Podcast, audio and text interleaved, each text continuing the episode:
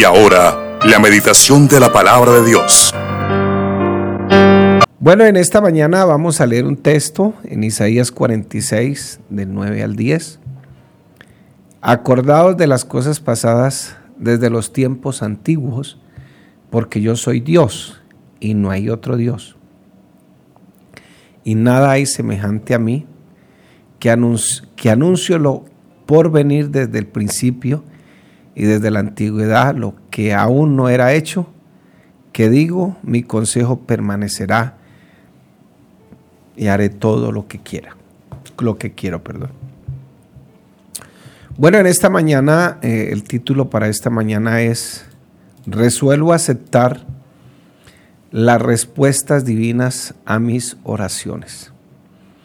Una de las cosas que más nos produce conflictos a nosotros es saber quién es Dios, saber cómo obra, cuál es su pensamiento, eh, saber quién es realmente Él. A veces cuando no entendemos mucho eso y nos concentramos mucho en nosotros mismos, empezamos a tener algunas dificultades. Porque de hecho, pues nosotros no somos dioses, somos seres humanos con una cantidad de dificultades, de problemas, y, sin tener a veces un pensamiento claro para dónde vamos, aún estando en la vida cristiana, hay muchas cosas que no las tenemos claras porque a veces algunos cristianos creemos que la Biblia solamente se hizo para los pecadores. Pero la Biblia eh, no es solamente para hablarnos del pecado y hablarnos lo mal que estamos viviendo o de lo mal que hemos hecho, sino que la Biblia es un pensamiento plasmado de parte de Dios, divinamente inspirado, para que nosotros podamos vivir en esta vida como personas salvas. Llámese una persona salva aquella que ha aceptado al Señor como su único y suficiente Salvador.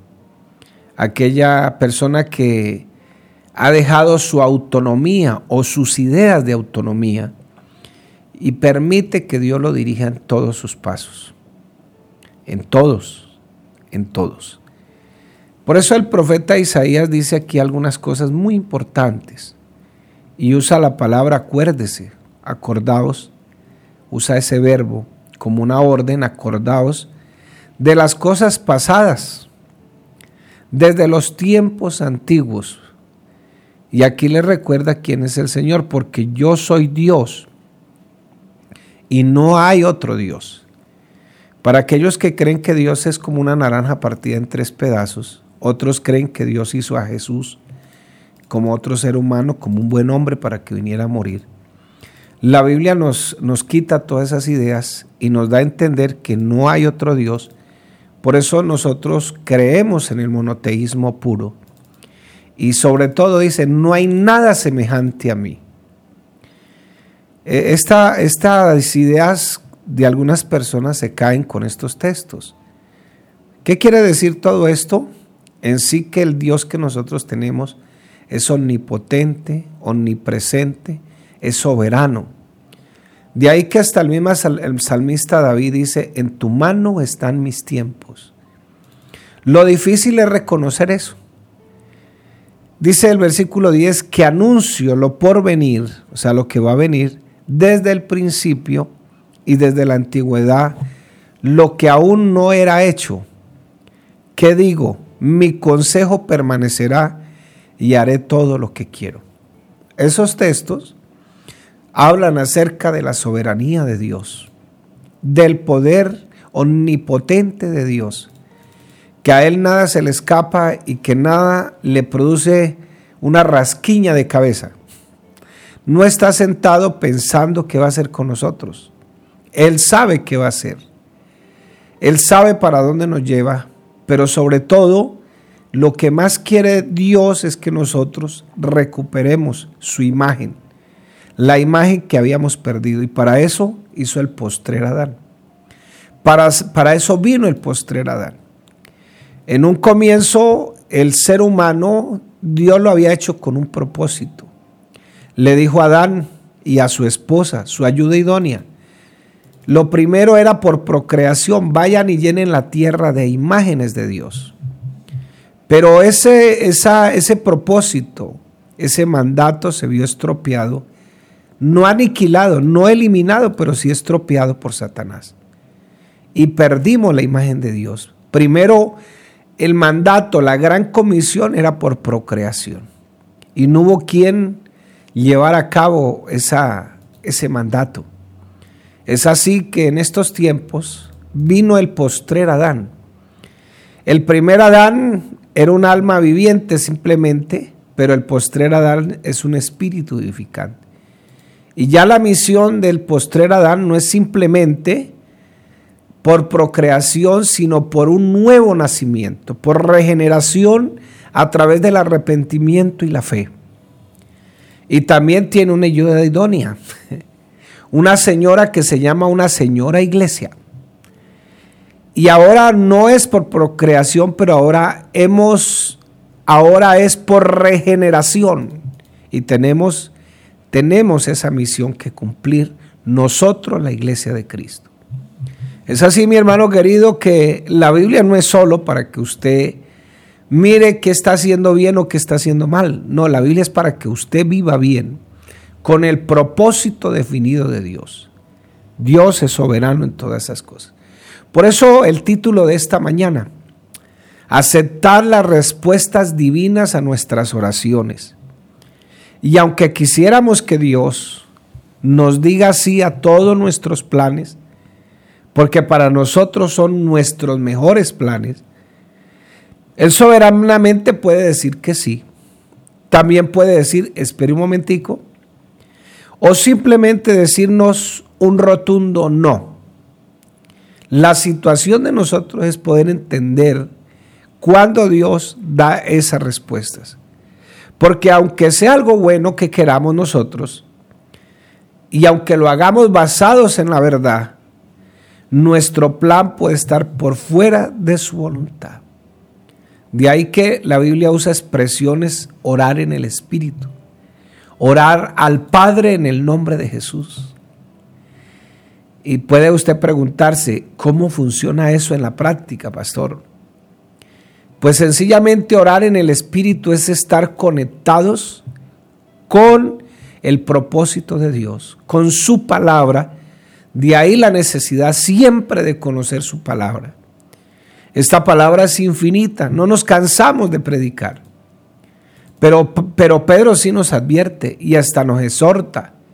Desead, y no es una opción, es una orden. Desead como niños recién nacidos la leche espiritual no adulterada, para que por ella podáis crecer. Entonces, el niño viene con un deseo obsesivo, compulsivo, de estar consumiendo alimento cada tres horas. Por eso valga la comparación que Pedro hace acerca de desear la leche espiritual no adulterada. Si no decidimos conocer la palabra, pues ¿cómo conoceremos la voluntad de Dios? Orar en el Espíritu es estar conectados. Orar en el nombre de Jesús, bueno, conectados con su palabra, con sus principios. Incluso él, nosotros orar en el Espíritu puede significar que hay oraciones que quizás estemos orando mal y Él las corrige. Eso es orar en el Espíritu. También orar en el nombre de Jesús es pedir como si estuviera el Señor Jesús pidiendo. ¿Cómo pediría Él en el caso de esta necesidad? Me llamó un hermano para preguntarme eso. Yo le dije, bueno, no sé cuál sea su necesidad, pero la Biblia dice que tú tienes el fruto del Espíritu y el fruto del Espíritu es tener el carácter, de Cristo. Estás pidiendo como pediría Cristo, no hermano, usted me bajó ya la guardia. Dijo, yo estaba pidiendo unos millones por ahí.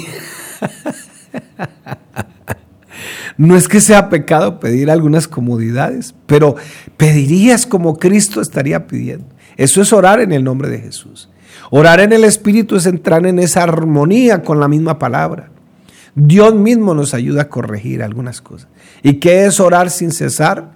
Pues que todo lo que tú haces al estar en línea y conectados con Dios, entonces cualquier palabra que haces en el día, tú estás conectado con el Altísimo. Habrá momentos en que no podemos arrodillarnos ni pedir. Y Dios los hizo de diferentes maneras a todos. ¿Qué tal todos iguales? Todos hiperactivos o todos parcos o todos flemáticos. Es que aquí estamos con un psicólogo. o todos flemáticos o todos sanguíneos. No, no, no. Hay gente que ora mejor caminando, hay gente que ora mejor acostada, hay gente que ora mejor arrodillada, hay gente que ora mejor de alguna manera está sentada. Entonces, pero eso es orar sin cesar. Cualquier oración, un minuto, cinco minutos, Señor, ayúdeme, necesito sabiduría, necesito esto. Pero el título hoy es, Señor, yo quiero aceptar las respuestas divinas a mis oraciones. Entonces, puede ser sí, puede ser espere, como puede ser un rotundo no. Y cuando nosotros intentamos vivir esa vida de éxito que Dios tiene para nosotros y el legado, no se cumplirá todo lo que deseamos, pero se lo diría de una manera mentirosa, porque no se va a cumplir todo lo que nosotros deseamos. Pero si yo soy un animador evangélico, sí, esto, de pronto sí le voy a decir que se cumple, pero no. Quisiera decirle en esta mañana que se cumplirá todo lo que planificamos con alegría, pensando siempre en cumplir lo que Dios nos dice, pero de pronto la Biblia no me autoriza, la palabra de Dios no me autoriza. Quisiera asegurarles en esta mañana que Dios cumplirá todo lo que pedimos cuando lo hacemos orando mucho, basado en su palabra, pero también le estaría diciendo mentiras. Dios se reserva el derecho de contestar como Él quiere, a la hora que Él quiere y de acuerdo al deseo de Dios, que es lo más importante. Aquí la pregunta es, ¿estoy dispuesto a que si el Señor no me responde, o estoy orando mal, debo corregir mi oración, entonces tengo que hacerlo bajo la voluntad de Dios. La Biblia enseña, le voy a leer en, en la nueva traducción viviente, recuerden las cosas que hice en el pasado, pues solo yo soy Dios, yo soy Dios y no hay otro como yo. Solo yo puedo predecir el futuro antes que suceda. Todos mis planes se cumplirán porque yo hago todo lo que deseo. Isaías 46, del 9 al 10. Entonces, esta es una revelación que debemos tener pendiente siempre, siempre que nosotros queramos. El salmista, a veces nos enfermamos. ¿Y será que es que me falta fe? No, no, no, no. Cuando el Señor le dijo a los apóstoles, hombres de poca fe, no les dijo que les estaba faltando fe, sino que sencillamente a veces tenemos que orar en el Espíritu siempre sabiendo que al Dios que estamos orando es soberano Señor de todas las cosas. De pronto hasta me enferme y Él determine que no me sane por un milagro, determine que me sane por una pastilla, por un médico, porque Él es un Dios lleno de propósitos. Pero cuando yo estoy conectado con Él hay que hacer el tratamiento, hay que hacer lo que toca hacer. Yo he visto milagros, yo creo en los milagros, y he visto cómo Dios obra de manera milagrosa. He visto gente sanarse de cáncer, he visto gente sanarse de VIH, gente sanarse de una cantidad de enfermedades incurables, hermano querido. Pero a veces Él determina que no sea así.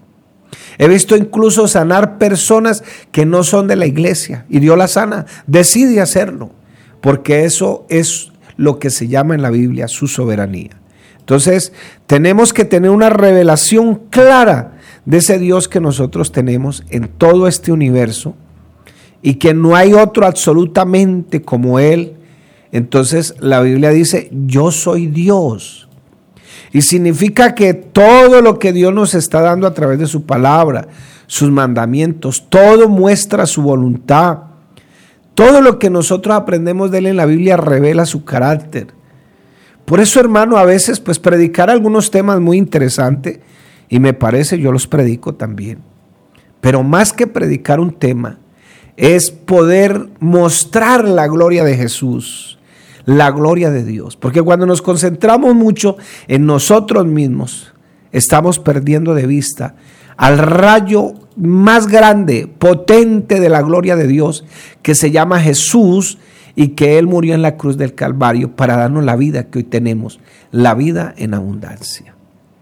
El hermano Álvaro Torres nos enseñó una vez acerca de la oración, que a veces cuando uno se arrodillaba a orar una hora, 50 minutos nos los dedicábamos nosotros mismos y solo 10 minutos para el Señor, el Dios de gloria, el soberano, el poderoso, el omnipotente, el que yo debo admirar. Y nos levantábamos derrotados ahí. Por eso las personas, eh, la mayoría de creyentes, a veces no estamos motivados ni siquiera para evangelizar, porque no admiramos. Nuestra motivación es a veces que un sermón nos haga sentir mal para motivarnos a ir a evangelizar. Y yo creo que ese no debe ser el propósito. El propósito tiene que estar basado, mi dinamismo, lo que yo hago tiene que estar basado en ese Dios que yo admiro, en ese Dios que hizo todo lo que yo no era capaz de hacer, que lo único que merecía era el infierno, pero que ahora estoy disfrutando de su gracia infinita. Entonces, su palabra nos revela su voluntad, su carácter, nos dice que Él es soberano, que Él hace como Él quiere, como quiero, la forma que Él quiere. Él hace todo, todo, todo, todo. Así que, mi hermano, si estás pasando por una dificultad en, este, en esta mañana, hay dificultades que nosotros las buscamos, pero hay dificultades que nos llegan. Esa es la universidad de Dios. Por eso hay otro texto que hablan de la soberanía de Dios, Romanos 8:28, porque Dios tiene un propósito en eso. Sabemos que todos los que aman a Dios, todas las cosas le ayudan a bien. Los que son llamados conforme a su propósito, porque ¿cuál es el propósito? Formarnos a la imagen de su Hijo. A veces queremos ese éxito y creemos que el éxito es sencillamente tener algunos títulos, plata, tenerla allí, la riqueza en el banco y todo. No, no, el propósito de Dios es que nosotros seamos formados a la imagen del Hijo. Ese es el propósito de Dios. Y usará algunos recursos que hasta de pronto nos causen dolor. Pero ese es el propósito. Dios no es un adivino, tampoco es un agorero, tampoco es un psíquico que está en las mañanas en los noticieros echando las cartas. Oiga, y hay cristianos que le creen. Hay cristianos que le creen. El cristiano se aparta del Señor a veces, se va de la iglesia. Él no ha perdido su salvación. No sé quién dicho que, se perdió la salvación. ¿Sabe cuándo pierde una la salvación un cristiano?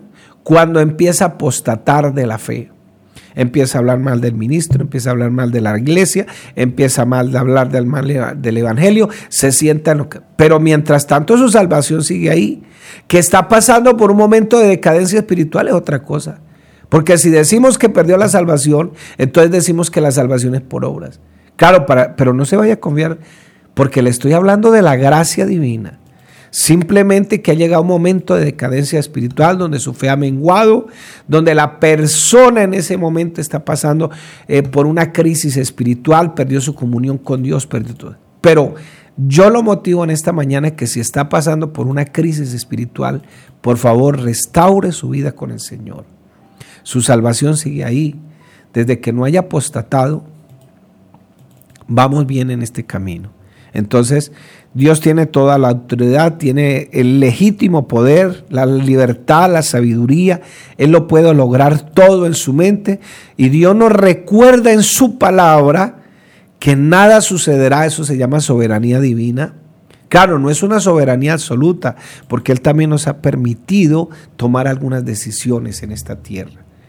Entonces no es que Él nos está manejando como marionetas y voy a ver qué van a hacer, les voy a poner esto a ver cómo se mueven. No, no, no, no. Él no está haciendo eso. Él no es una persona que está ahí puesta y burlándose a ver cómo vamos a hacer nosotros. El propósito de Dios es que hay cosas que van a suceder que solo Él las ha planificado y así van a ser y nuestros deseos, nuestras buenas intenciones. Ay, porque nosotros estamos llenos de buenas intenciones, así no sean los deseos de Dios. Lamentablemente, gustos, anhelos, planes, eh, extremadamente a veces bien planificados, pero tenemos que decirlo con todo respeto, no son los planes de Dios. A veces creemos que vamos por los caminos de Dios, pero estamos agarrando callejones sin salida y seguimos por caminos que nos parecen buenos, pero que a la final son caminos de muerte. Voy a leer en la nueva traducción viviente. Mis pensamientos no se parecen en nada a sus pensamientos, dice el Señor, y mis caminos están por, muy por encima de lo que pudieran imaginarse. Pues así como los cielos están más altos que la tierra, así son mis caminos, están más altos que sus caminos y mis pensamientos más altos que sus pensamientos. ¿Por qué no hacer un compromiso en esta mañana? Dice Proverbios 14, 12, hay camino que al hombre le parece derecho, pero su fin es camino de muerte. Proverbios 16, 2 dice, todos los caminos del hombre son limpios en su propia opinión, pero Jehová pesa los espíritus. Bueno, algunos de pronto interpreten que son demonios. No, la palabra espíritu es una figura de lenguaje que menciona una parte del ser humano por querer decir todo el ser humano. Cuando dice espíritu aquí es eh, su ser integral espíritu, alma, cuerpo, emociones, conciencia, voluntad. Entonces, todos los caminos del hombre. La palabra camino aquí en la raíz griega, perdón, hebrea, significa mandamientos, voluntad de Dios, eh, su palabra, todos los caminos del hombre. Bueno, no, perdón, aquí. La palabra camino aquí es otra, otra opinión, sino que hay en partes que la palabra camino significa eso. Pero aquí todos los caminos, o sea, todo lo que el hombre piensa, todo lo que el hombre construye, a él le parecen limpios en su propia opinión, o sea, están bien en su propia opinión. Pero Jehová es el que pesa a las personas, sabe cómo funciona usted, sabe cómo funciono yo, así de sencillo. Él sabe mis deseos, mis anhelos.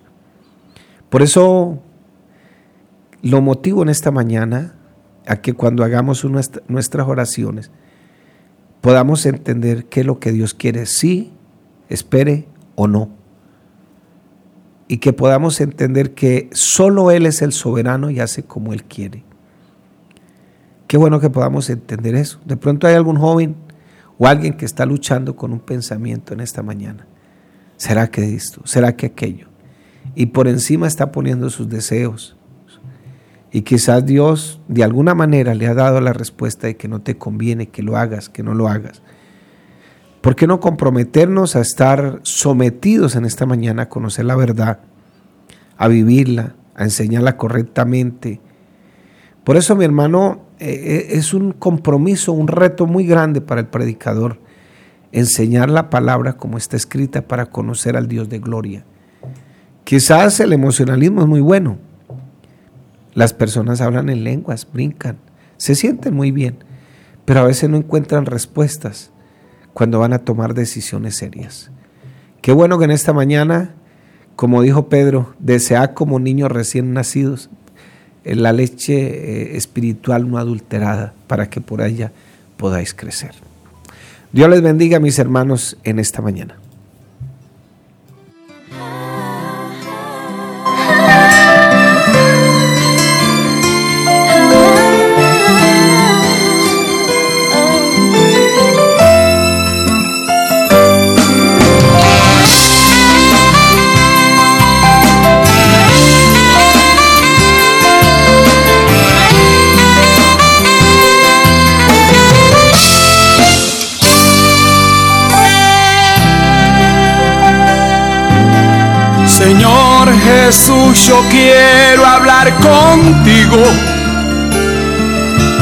Para mí es la mejor conversación.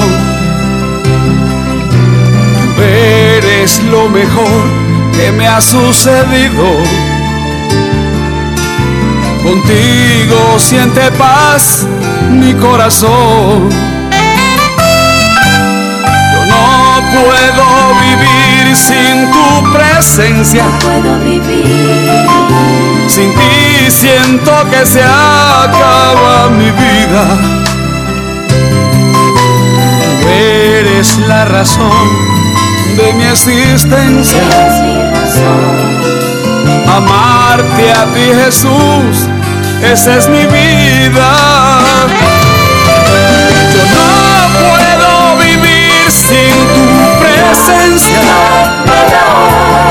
Sin ti se cierran todos mis caminos. Yo no quiero estar solo un instante. Quiero que guíes siempre.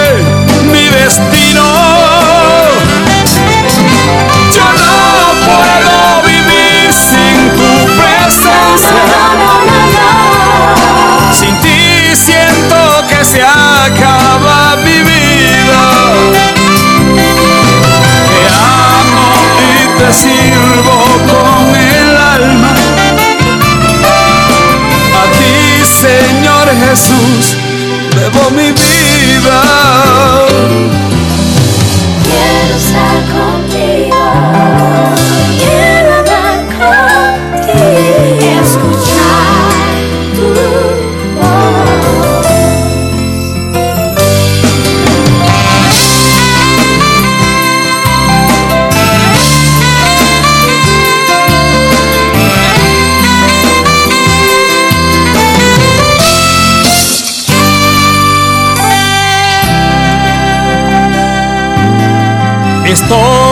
Enamorado de mi Cristo, pues Él llena de paz mi corazón. Es mi fiel compañero en el camino, a puerto bien seguro siempre voy. Compartir con mi Jesús es lo más lindo. Es lo más lindo. Sus palabras me llenan de valor. Por eso es que yo digo que no puedo No, no puedo. vivir sin sentirlo en el corazón. Yo no puedo vivir sin presencia. Sin ti se cierran todos mis caminos. Yo no quiero estar solo ni un instante. Quiero que guíe siempre mi destino.